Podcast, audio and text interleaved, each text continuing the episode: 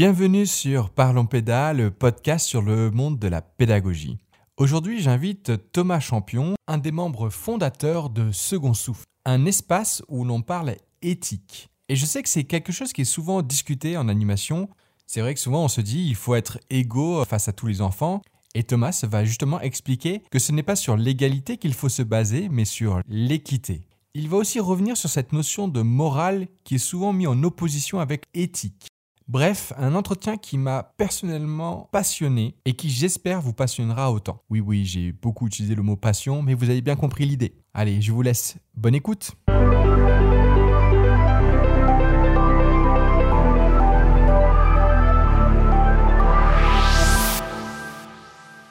Bonjour Thomas, bienvenue.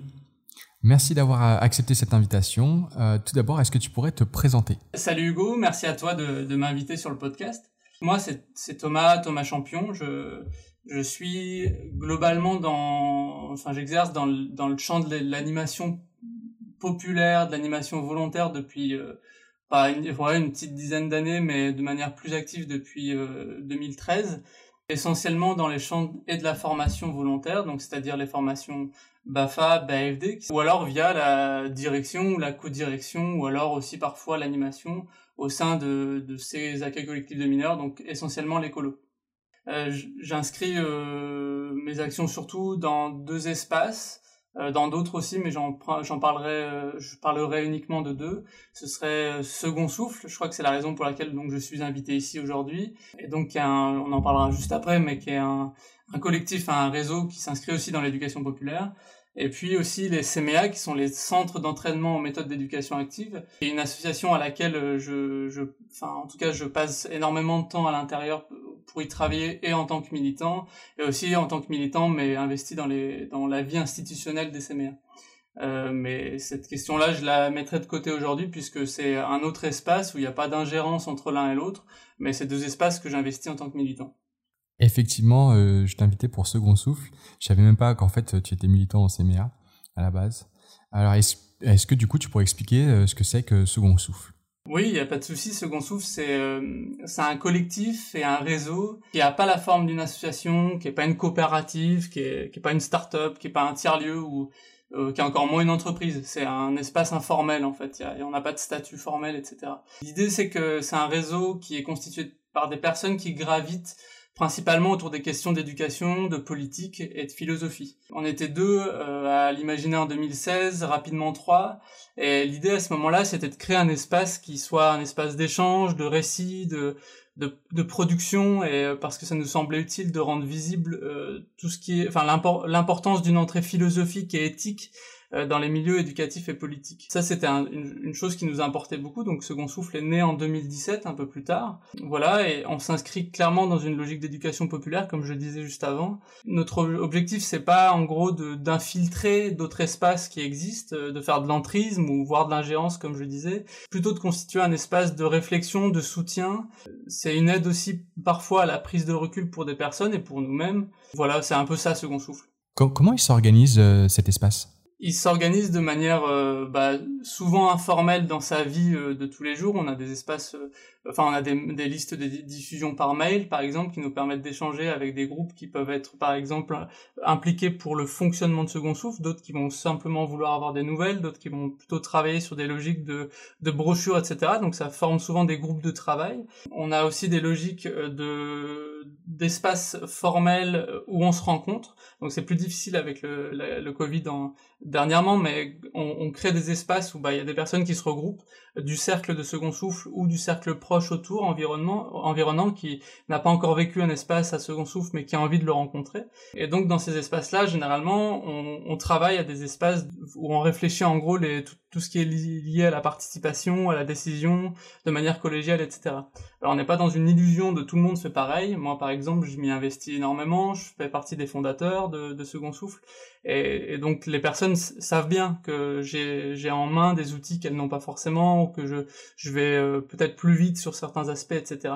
Mais l'idée c'est pas de, se dire on va tous s'investir pareil sur Second Souffle, c'est plutôt de se dire euh, tiens moi j'ai envie de faire un événement Second Souffle à Lyon par exemple, euh, si quelqu'un se dit ça, euh, comment est-ce que je peux le faire? Comment est-ce que éventuellement on peut m'aider financièrement si jamais je dois imprimer des brochures? Comment est-ce qu'on peut m'aider si jamais j'ai besoin de trouver un espace pour faire un, un arpentage de, de, brochures par exemple avec des personnes? Comment est-ce que je peux être accompagné pour trouver l'endroit ou pas, etc., etc.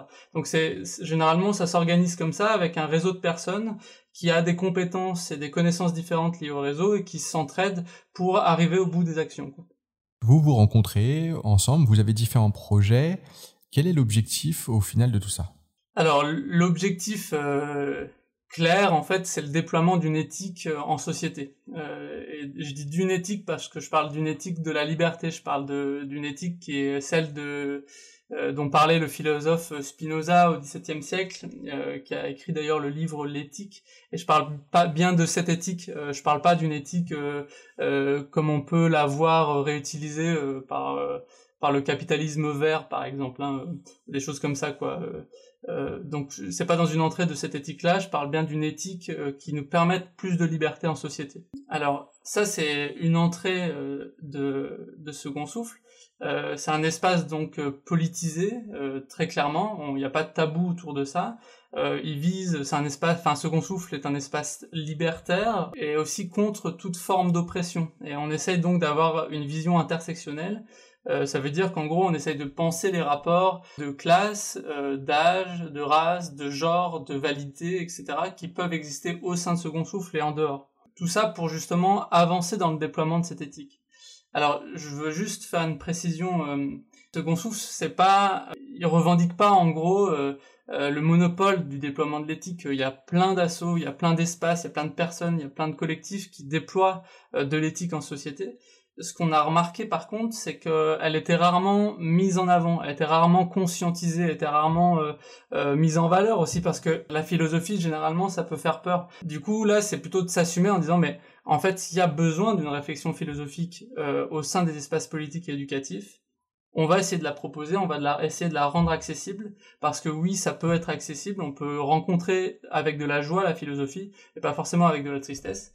Et du coup, c'est toute cette euh, articulation-là qui fait que Second Souffle essaie de déployer des actions, des moyens d'éthique en société, et donc essaye aussi, en corollaire, quoi, de développer de l'éthique pour les personnes qui la composent.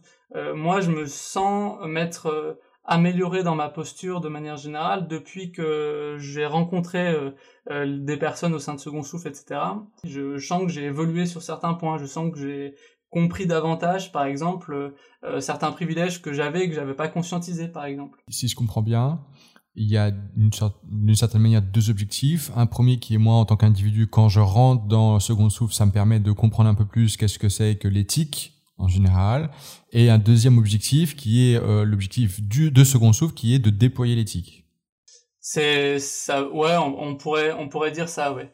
Euh, et déployer l'éthique, ça veut dire qu'on essaie de déployer une vision déterministe. Je l'ai dit tout à l'heure, mais je préfère le redire parce que je l'ai pas défini simplement.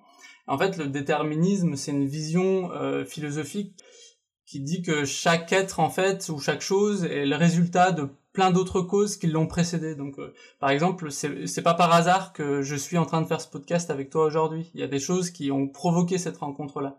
Euh, je, je suis pas né en, en, en disant que le euh, ce jour-là j'allais rencontrer Hugo euh, à, travers à travers une visioconférence quoi. C'est c'est c'est ça la vision déterministe. Alors là l'exemple est un peu absurde mais du coup ça provoque beaucoup de choses parce que c'est pas non plus une vision pessimiste. Il y a plein de gens qui disent ah oui mais si le déterminisme existe ça veut dire qu'on n'a plus de libre arbitre ah ouais, c'est vrai, on n'a pas de libre arbitre, ça je le crois. Euh, on n'a pas un libre arbitre, en tout cas, qui nous permettrait de d'inventer euh, quelque chose complètement nouveau qui, et qui serait détaché de tout ce qui nous a précédé. Euh, ça, j'y crois pas. Tous les choix qu'on envisage, ils sont nécessairement orientés par ce qui a influé sur nous dans le passé.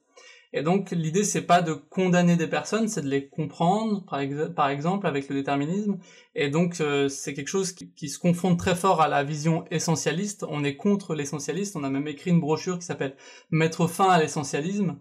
Euh, l'essentialisme qui ramène les gens à, à leur nature, à une essence comme si elles étaient comme ça.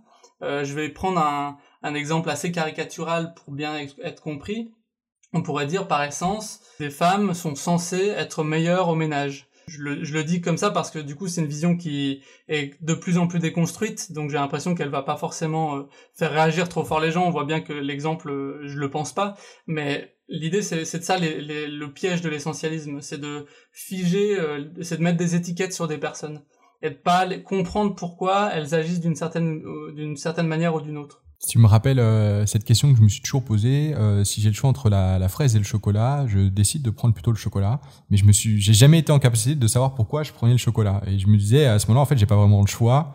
Et donc euh, peut-être que euh, c'est illusoire. Enfin bref, c'est ça sort un peu de tout ça, mais c'est peut-être que ça rejoint un peu ce que tu dis.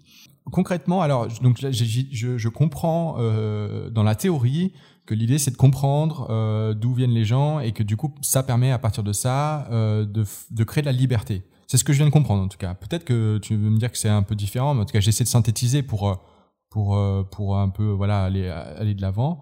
Euh, mais mais par contre j'arrive pas à comprendre concrètement qu'est-ce que ça veut dire sur le terrain. Qu'est-ce que qu'est-ce que ça enfin voilà moi en tant que personne comment après je peux projeter ça dans ma propre vie? Alors je vais il y a plusieurs entrées à ça. Euh, pour être sûr euh, d'y répondre euh, de manière juste, je vais juste distinguer l'éthique de la morale parce que ce serait la première chose en fait que ça générerait peut-être dans notre vie. disons que la morale, c'est l'ensemble des valeurs collectives qui nous sont transmises et qui globalement disent bah ça c'est bien, ça c'est mal, euh, et du coup, c'est des valeurs qui sont toujours liées à des, sociétés, à, une, enfin, du coup, n'importe quelle société. Hein. Ça peut être la, la, nation, ça peut être la, une communauté, euh, euh, une tribu, la famille, etc. Et souvent, ces valeurs, elles sont imposées.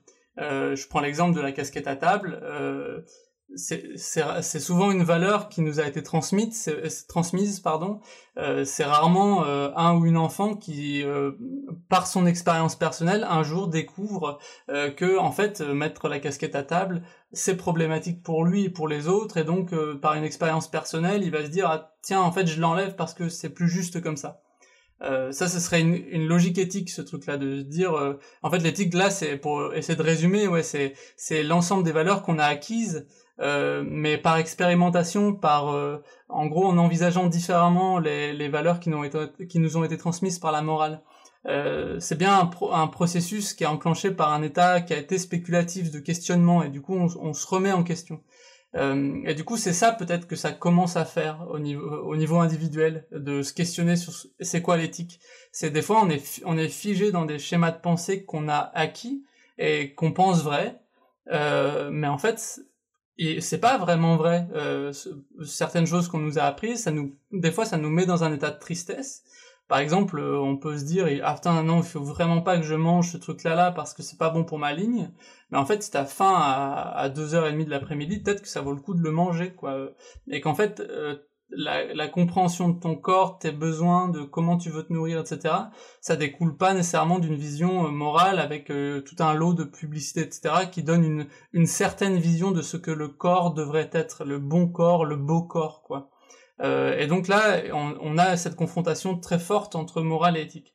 Euh, et du coup, la réponse la plus vaste que je pourrais donner à ça, c'est que déjà, comprendre la différence entre morale et éthique, ça nous fait avancer euh, énormément euh, au niveau personnel. Euh, ça nous permet d'envisager le monde d'une autre manière. Ça permet aussi d'envisager plus facilement la remise en question. J'explique. Je, en gros, c'est aller vers une exigence de véracité. La véracité, c'est le, le fait de vérifier que ce qu'on croit vrai est vraiment vrai. Euh, on a tout un lot de croyances. On, pense par exemple que ça fait du bien de, euh, je sais pas moi, de, de boire un thé avant de dormir, enfin une tisane avant de dormir parce que ça m'aide à me coucher. Alors est-ce que c'est l'état placebo? Est-ce que c'est est-ce que c'est un placebo? Ou est-ce que c'est vraiment vrai? Ou est-ce que euh, c'est une habitude, etc. Peut-être que le jour où on va se questionner là-dessus, bah on va vérifier si ce qu'on croit vrai est vraiment vrai, et peut-être qu'on va améliorer notre pratique pour mieux dormir, peut-être qu'on va l'abandonner si en fait on se rend compte qu'elle ne nous correspond pas et que euh, limite des parfois ça nous fait nous coucher plus tard que ce qu'on voudrait vraiment, enfin que l'heure à laquelle on voudrait se coucher, euh, simplement parce qu'on dit ah zut zut j'ai pas pris ma tisane, euh, etc. Bon je prends je prends des exemples qui sont un peu de la vie quotidienne, mais mais en fait on peut vraiment le généraliser à toute chose. Souvent ça fait mal de se dire euh, ah putain, je, croyais que c'était vrai, en fait c'est faux. Et euh, les gens peuvent parfois nous culpabiliser avec ça. Par exemple, nous dire ah mais je te l'avais bien dit, tu me croyais pas, etc., etc. Et en fait, se rendre compte qu'on se trompait, c'est douloureux comme expérience. Euh, c'est pas agréable de, de se rendre compte qu'on s'est trompé toute notre vie, etc. Donc l'idée c'est de c'est de pas rencontrer euh, cette erreur là qu'on faisait avec de la tristesse, mais plutôt d'en faire un rebond qui nous permet de nous dire ah tiens je vais améliorer ma connaissance, je vais aller euh, je vais en gros être euh, capable de plus de puissance d'agir sur le monde parce que bah, je le comprendrai mieux.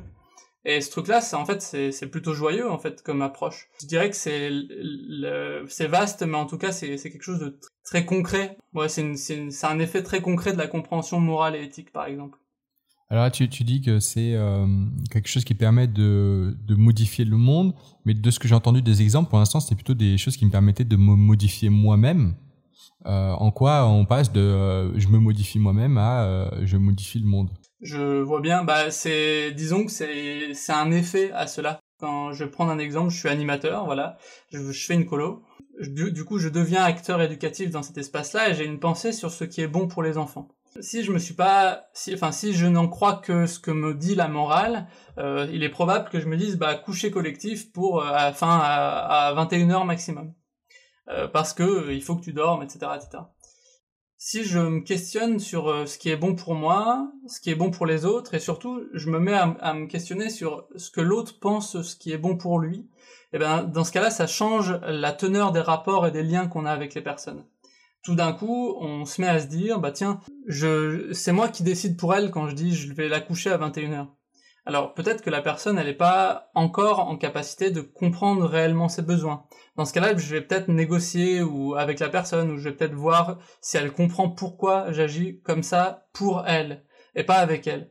Euh, et donc euh, c'est bien quelque chose qu'on travaille pour améliorer en tout cas, euh, pour que la personne en tout cas devienne active, plus autonome, moins dépendante des autres, etc. donc en fait, ça a une interaction très forte avec les autres.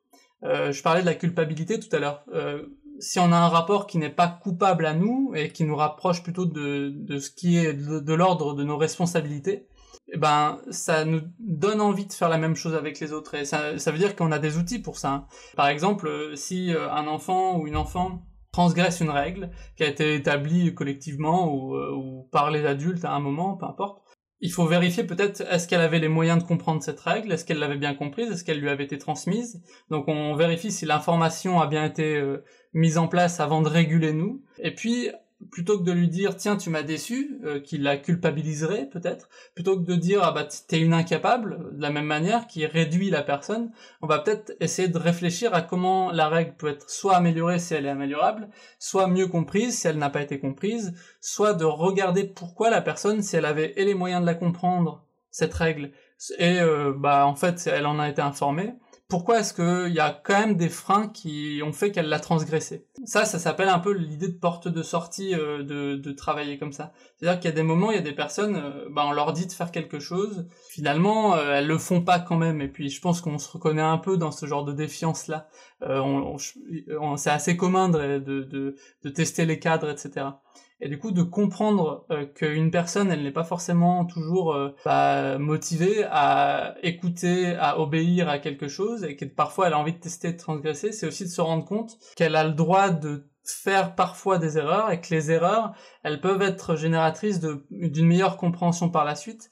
Et du coup essayer de comprendre ça avec de l'empathie etc c'est éviter des systèmes punitifs qui créent de la peine, qui ramènent euh, uniquement à une cause individuelle, etc., etc. C'est bien de voir le problème de manière structurelle. Euh, c'est mettre en réussite, quoi. Alors par rapport à cet exemple-là, euh, est-ce que ça fondamentalement change quelque chose le fait de, de, de passer par ce système plutôt que tout simplement, comme tu disais, de lui imposer un, un coucher? Enfin, en quoi concrètement ça va changer quelque chose pour l'enfant plus tard? Euh, en gros, donc, ça, ça nous rapproche d'un, ça rapproche en tout cas les personnes d'un état qu'on peut qualifier d'autodéterminé. Euh, c'est un mot compliqué, mais je vais essayer de, synthétiser l'autodétermination. Ça suppose plusieurs choses. Ça suppose déjà qu'on est capable euh, d'être autonome. Autonome, ça veut dire qu'on a le pouvoir de décider pour soi. Si on nous enlève tout le temps le pouvoir de décider pour soi, euh, on ne peut pas euh, on peut pas approcher d'un état d'autodétermination. On, on, va être tout le temps euh, dépendant de quelqu'un qui va nous dire euh, ce qu'il faut faire, etc. Et du coup, l'inverse d'autonomie, c'est l'hétéronomie, qui est justement l'état de ne pas pouvoir décider pour soi. Et généralement, toutes les, tous les moments où on se dit, par exemple, je dois le faire, je suis obligé de le faire, j'ai pas envie de le faire, mais je dois le faire, c'est cet état-là. On décide pas pour soi, mais on le fait quand même. Euh, ça, c'est une première condition. Une deuxième condition, ce serait euh, euh, d'avoir conscience de, des endroits où on est dépendant et des endroits où on est indépendant. Et ça, c'est pas un état comme l'autonomie, c'est un, une capacité. Par exemple, je suis, je sais le faire. Ça, c'est être indépendant. Tiens, moi, je sais réparer mon ordinateur s'il est cassé. C'est être indépendant sur des questions, sur ces questions-là. Si je suis obligé de l'emmener chez quelqu'un pour qui me le répare, là, je suis dépendant. Donc, c'est bien de savoir distinguer l'un et l'autre euh, et de savoir à quel moment on a besoin d'aide ou pas. Et du coup, on, a, on peut tout à fait être autonome, je veux le faire, en étant dépendant. Je veux réparer mon ordinateur. Euh, je suis dépendant de, l'espace, peut-être l'association qui va m'aider à réparer l'ordinateur, mais je suis autonome parce que je sais, enfin c'est moi qui veux le faire de manière euh, autonome. C'est des premières entrées, ce truc-là. Euh, donc si je ramène à l'exemple du coucher, bah en fait si on décide tout le temps pour des enfants à quelle heure ils doivent euh, bah, se coucher, euh, et que du coup euh, ils ont pas sommeil et du coup on est obligé à chaque fois de faire de l'accompagnement au coucher avec de la guitare longtemps etc euh, dans la chambre doucement ou alors en racontant des histoires ou alors en faisant des petits massages d'épaule etc pour calmer les enfants excités. En fait déjà ils, ne décident pas pour eux et en plus ils sont dépendants des personnes pour qu'ils s'endorment. Donc ça devient doublement problématique. Et du coup l'autodétermination ça implique encore d'autres choses. Ça implique de se dire que je suis conscient de ce qui englobe ma vie quoi de ce qui agit sur moi je suis conscient que il y a des structures qui m'obligent à faire certaines choses je suis conscient que par exemple moi en tant qu'homme blanc euh, j'ai certains privilèges, j'en suis conscient, et du coup, je suis aussi conscient que pour d'autres personnes, c'est pas aussi simple de trouver du travail, par exemple. Donc, c'est bien d'avoir une vision structurelle du monde, euh, de, s'approcher d'un état d'autodétermination. Mais euh, alors, j'aimerais un peu euh, euh, essayer de, de, comprendre vraiment. Euh, alors j'ai deux questions. Hein. Il y a autant sur l'exemple que, euh, que sur ce que tu viens de dire. Euh, déjà dans, dans l'exemple que tu as dit, donc tu disais voilà ça crée de l'autonomie, etc. moi j'ai la sensation que ça peut aussi créer du laisser faire. Où là du coup il y a, y, a, aucun vu qu'il y a aucun accompagnement ou en tout cas il y a l'enfant qui, qui, qui décide, etc. Enfin j'ai la sensation qu'à ben, un moment l'animateur ne sert plus à grand chose. Alors euh, c'est c'est je, je sens la enfin je comprends euh, la question hein, parce que c'est quelque chose qui nous est souvent enfin qui nous est souvent euh, rapporté ce truc-là de, de croire que le système qui serait un système éthique ce serait un système d'enfants rois etc euh, c'est pas vrai, je le dis avec euh, beaucoup de, de force ici. C'est pas, c'est pas du tout vrai. Euh, D'ailleurs, ça demande beaucoup plus de travail d'accompagnement par rapport, euh, des animateurs, des animatrices. Un système éthique, ça veut dire qu'on fait l'effort tout le temps de regarder ce qui est bon pour les uns et pour les autres et qu'on déploie des actions qui leur permettent de progresser et au niveau individuel, mais aussi au niveau collectif et surtout au niveau collectif aussi du coup, les règles d'un système éthique, ça se base pas sur de l'égalité. Euh, S'il y a un piège là-dedans, mais un, fonctionnement égalitaire, c'est générer de l'inégalité, quoi. Euh, je vais prendre un exemple très simple. Par exemple, si on, nous donnait 100 euros par mois pour euh, les soins de santé, pour tout le monde, c'est la nouvelle loi euh, qui passe, tout le monde a 100 euros par mois pour les soins de santé et rien d'autre. Bah pour des personnes qui seraient rarement blessées ou malades, elles y gagneraient, ça leur ferait un peu leur argent de poche supplémentaire par mois, ils ont 100 euros, ils sont contents. On voit bien ici que pour toutes les autres, pour les personnes malades, pour les personnes euh, qui sont blessées souvent, etc., bah en fait, ça suffirait pas à payer leurs soins de santé et qu'elles se retrouveraient à devoir payer plus. Et donc là, on a bien un fonctionnement égalitaire qui crée de l'inégalité. Quitter, c'est travailler autrement, c'est de se dire, euh, euh, bah, en fait, il y a des personnes qui ont des besoins différents, et donc on va devoir leur euh, donner plus ou moins d'argent dans le système de santé, par exemple.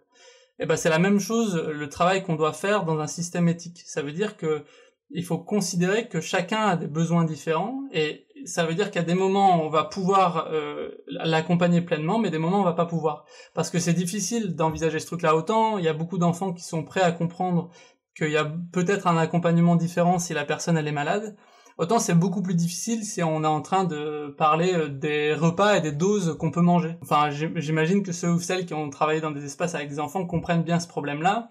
Je vais en prendre deux. Euh, par exemple, s'il y a des personnes qui, enfin des enfants qui ont des besoins plus grands en physiolo, enfin des besoins physiologiques plus importants et qu'ils ont besoin de manger plus, aller mettre plus de quantité de frites ou de pâtes dans une assiette que dans une autre, ça créera, euh, enfin, il y a beaucoup d'enfants qui verront une situation injuste. Euh, malgré que leurs besoins physiologiques soient différents. Euh, pareil pour le coucher, euh, permettre à un enfant de dormir plus tard qu'une autre parce que ses besoins de sommeil sont moins importants, euh, bah ça peut être perçu comme un favoritisme et du coup créer de la résistance et du conflit quoi. Du coup, ce travail-là, c'est pas se mettre dans une illusion que bah c'est facile, etc.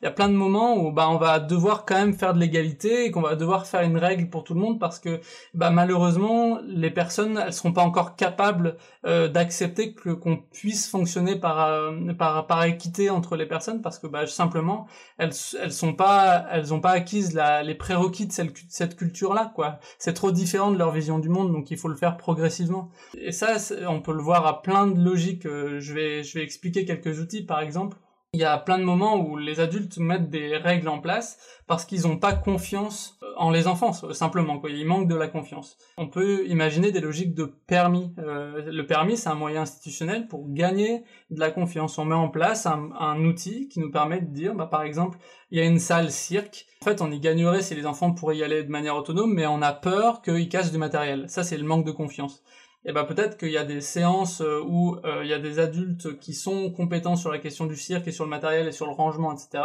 qui vont accompagner les enfants par petits groupes pour euh, apprendre à utiliser le matériel, le ranger, etc., devenir autonome dans l'espace. Une fois ces passages-là acquis, ben, ils obtiennent un permis de la salle cirque pour y aller en autonomie et que si jamais ils, en gros ils, transgressent les règles à l'intérieur, ils sont en capacité de le perdre, peut-être de le repasser, peut-être de pas le repasser et de le perdre définitivement si la transgression est trop grande, etc. Ça, c'est de la négociation. Ça veut dire qu'il y a plein de choses où bah, parfois on n'a pas besoin de permis parce que bah, c'est facile, on a confiance, etc. Selon le public et les enfants aussi. Parfois, c'est très, c'est trop loin. Par exemple, une salle euh, menuiserie pour enfants où il y aurait des, euh, des machines euh, électroniques. Peut-être qu'on va pas mettre un permis avec ces machines-là, qu'on va mettre un permis uniquement sur les sur les marteaux et les scies à main, etc. Sinon, il faut la présence d'un adulte ou d'une adulte qui est compétente sur ces questions-là. Ça, c'est un outil, par exemple. Mais ça, ça demande du travail. Et ce travail-là, il est à déployer, il est à comprendre par les encadrants, les acteurs et actrices éducatrices, éducatifs, pardon. C'est pareil pour tout ce qui est question de contrat. Par exemple, je parlais du coucher, euh, contrat de chambre, ça veut dire que la chambre se met d'accord sur une heure de coucher. Contrat individuel, ça veut dire que tous les gens à l'intérieur, les personnes qui composent la chambre sont d'accord et savent comment interagir dans la chambre pour que ça ne réveille pas les uns les unes les autres. Ou alors euh, contrat de couloir, etc., etc. Il y a plein de types de contrats à envisager. Et je parle pas d'un contrat euh, qui serait dans une vision libérale et qui, permettrait au plus fort de dominer les autres, euh, où en gros euh, chacun serait supposément à égalité dans la négociation.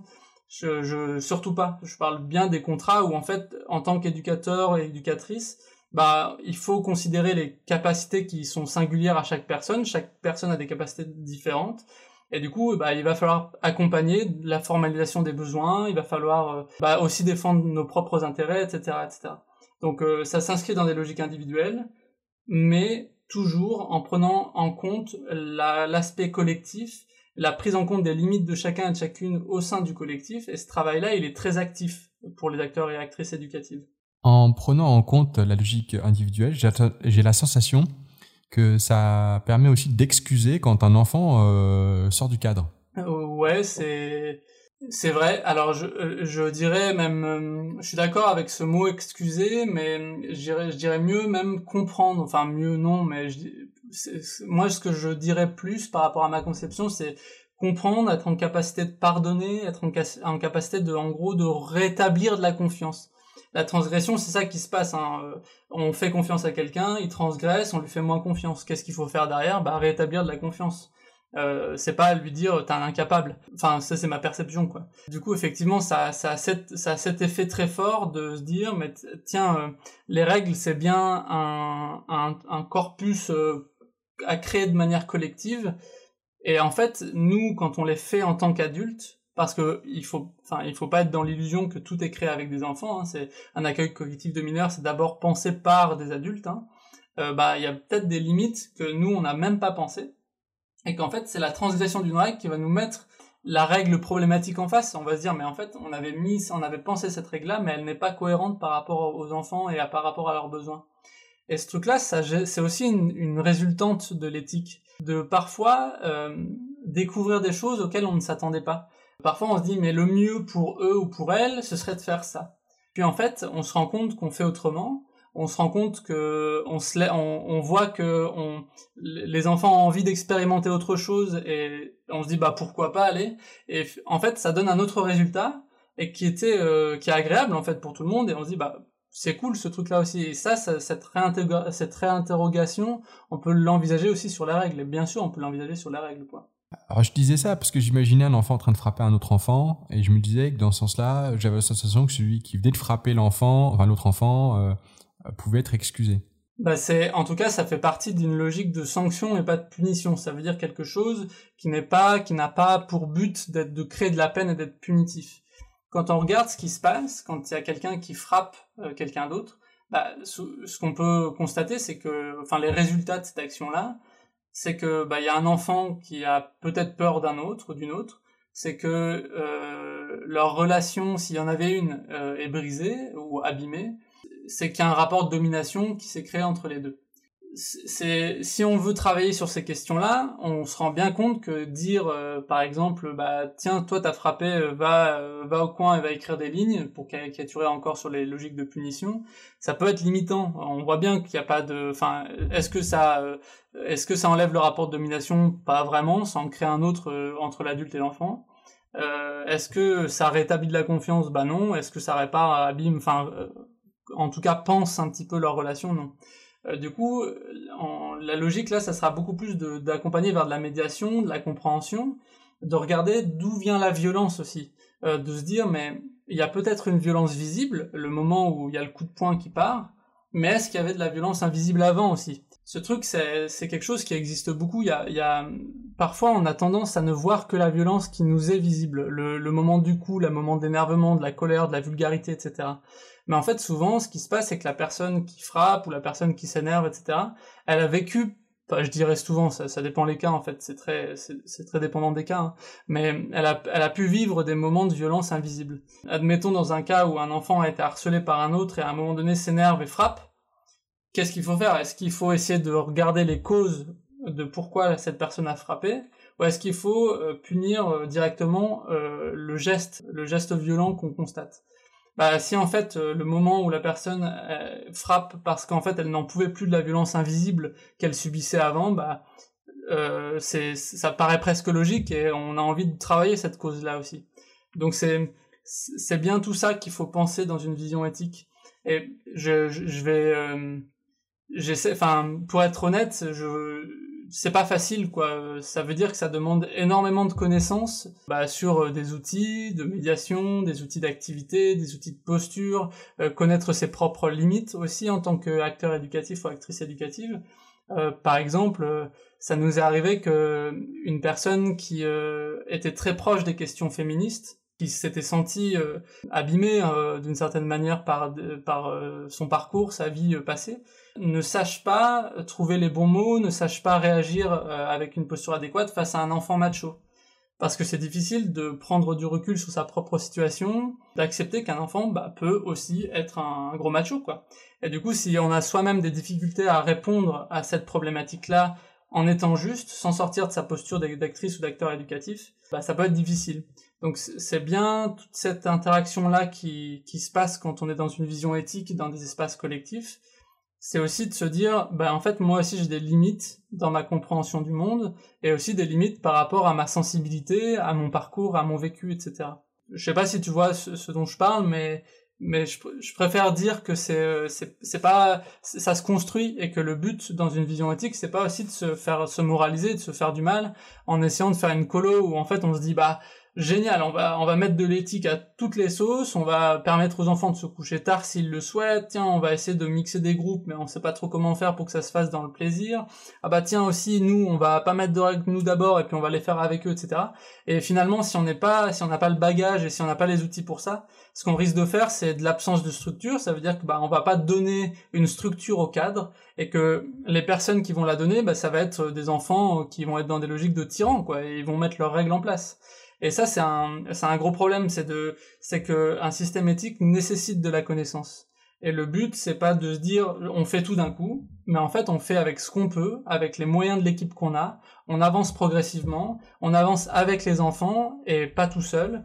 Et du coup, en tant que directeur, directrice ou co-directeur, ça pose aussi la question, c'est que quand on met en place un espace, euh, bah on le met pas en place que pour des enfants, mais on le met en place aussi pour des adultes et que moi je me suis bien planté à des moments euh, parce que j'ai estimé que bah, l'équipe adulte recrutée était en capacité, avec moi euh, compris, euh, de, de, de, mettre en place un système éthique, un fonctionnement éthique sur plein de points.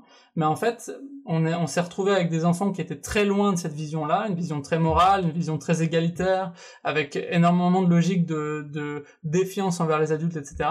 En fait, on s'est tous vautrés parce que bah, on n'a pas réussi à, à, leur, à leur faire comprendre l'intérêt d'un système éthique. C'est pas ce qu'ils attendaient des adultes. Et, et donc ça, ça, ça, nécessite vraiment une sorte d'évaluation euh, et d'auto-évaluation euh, systématique, quoi, de regarder euh, de, quoi on est capable et de regarder aussi de quoi est capable le public. Enfin, le public, c'est un mot euh, un peu générique qu'on utilise en animation professionnelle aussi, mais je dirais là les enfants dans ce cas-là, quoi. Et donc, doit-on traiter tous les enfants de la même manière? Euh, Je non, non, non et oui, ça dépend. C'est difficile de, de donner une réponse, euh, mais ça, ça revient sur la question de l'équité et l'égalité que je décrivais tout à l'heure. Je dirais que pour ça, il faudrait considérer fortement euh, le rapport que les enfants ont vis-à-vis de l'égalité et de l'équité, justement. Il y a des moments où il y a des enfants qui vont pas pouvoir se coucher à 21h. Je, fais un exemple filé pour essayer de bien comprendre. Si dans une chambre euh, de 8-12 ans, vous vous retrouvez avec euh, des enfants qui ont besoin de dormir vers 21h30 parce que le lendemain, ils sont claqués sinon, et que dans cette chambre, il y a un enfant qui vraiment il dort pas quoi parce qu'il a l'habitude de c'est un cas courant euh, des enfants qui sont parfois un peu livrés à eux-mêmes euh, chez eux et qui peuvent euh, jouer à la console jusqu'à 3 heures du matin, etc., avant l'école, etc. C'est des cas qu'on rencontre de manière régulière. Ben en fait, évidemment, si c'est son, si c'est son rythme ailleurs, quand il va arriver en colo, du jour au lendemain, on passe pas de 3 heures du matin à 21h30, c'est pas facile de faire ça. Et nous-mêmes, si on le fait en tant qu'adulte, parce que des fois on se couche tard, etc., bah, on perd le rythme, des fois c'est difficile de se recoucher tôt, des fois on n'a pas envie, etc. Donc euh, là, on se retrouve euh, confronté à une, impossibilité de traiter la question de la même manière. Du coup, pour pas arriver à une logique de favoritisme perçue par les autres, en fait, ça nécessite énormément de discussions, ça nécessite aussi de passer des moments agréables entre chacun, chacune, de passer par de l'activité, et aussi de, de travailler à la démystification des choses, quoi. Par exemple, il y a une, c'est, très courant de penser, enfin, cette pensée chez les enfants, de, penser que la nuit c'est génial la nuit, euh, il se passe des trucs, quoi. Les adultes sont debout, pas nous. Euh, la, nuit, il y a, des trucs fous qui se passent. Ça veut peut-être dire que, en fait, on peut essayer de démystifier cette image qu'ils peuvent avoir de la nuit et peut-être permettre un coucher très tard à un moment où on peut se lever très tard le lendemain aussi, en faisant un truc très très tranquille, quoi, euh, en, lisant, en se permettant de faire des petits jeux tranquillou et pas en rendant exceptionnel la nuit.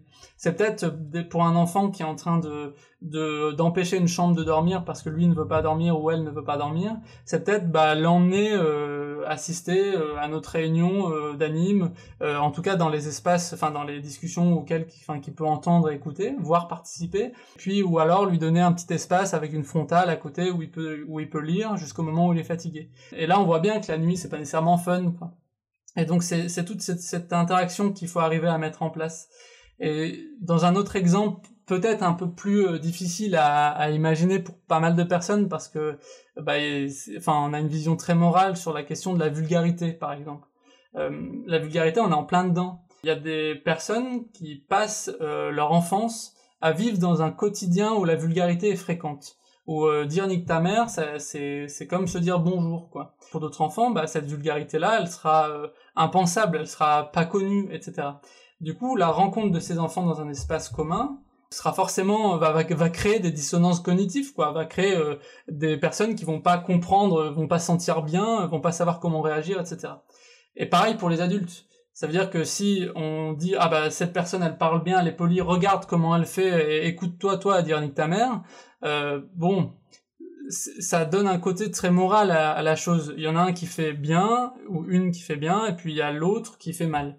La question de la vulgarité, du coup, quand on est dans une vision déterministe, c'est de se dire mais en fait elle, elle trouve des racines par des causes passées.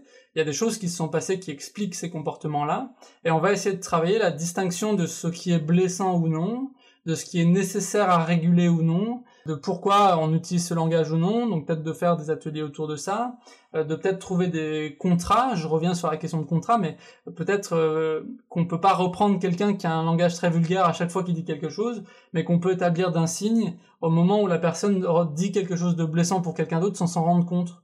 Euh, justement parce qu'il y a cette confrontation de culture. Et, et du coup, on va essayer d'individualiser le rapport qu'on a avec la personne, sans forcément en faire un spectacle devant tous les autres, euh, mais en le considérant comme une personne qui a ses singularités et qui, si elle parle de manière vulgaire, bah c'est pas parce qu'elle est nécessairement et de manière essentialiste méchante, quoi. Euh, c'est pas le cas, et c'est rarement le cas pour, pour des personnes vulgaires. Donc ça, par exemple, c'est un cas très fort au moment où, en gros, on ne peut pas traiter deux personnes de la même manière. Enfin, il faut trouver une interaction entre, entre ce qui est possible et ce qui ne l'est pas.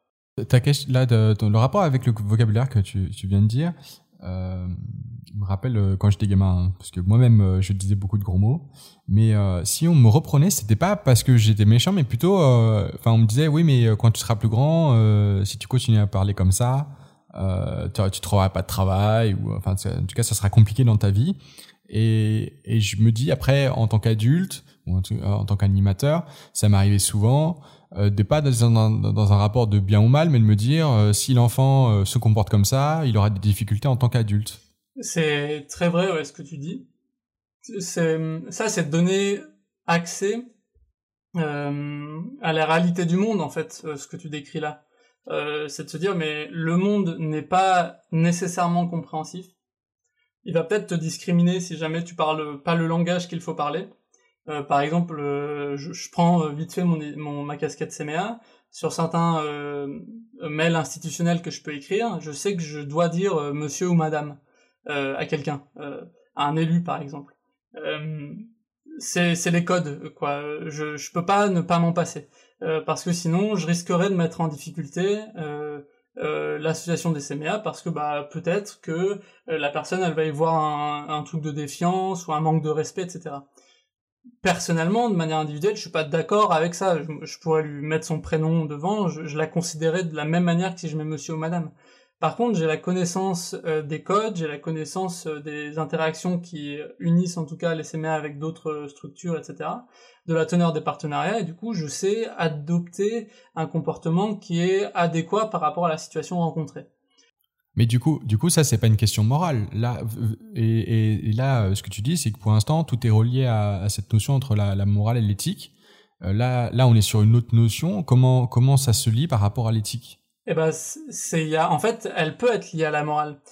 Euh, ce qui serait lié à la morale, ce serait de dire, euh, écoute, euh, tu dis des mots vulgaires, euh, je peux comprendre pourquoi. Par contre, c'est pas bien parce que tu seras, enfin, je caricature, hein, parce que tu seras, euh, tu vas pas réussir à trouver du travail, parce que tu vas pas réussir à l'école, euh, parce que en, en, fait, tu fais rien pour t'en sortir. Donc là, on ramènerait complètement à la cause individuelle, à lui dire en fait, c'est ta responsabilité, c'est ta culpabilité. tu ne fais rien pour t'en sortir et tu fais pas d'efforts, etc., etc. C'est un peu le mythe de la volonté, quoi c'est pas facile d'avoir une volonté de changer tout le temps euh, alors qu'on baigne dans un milieu qui nous construit. Hein.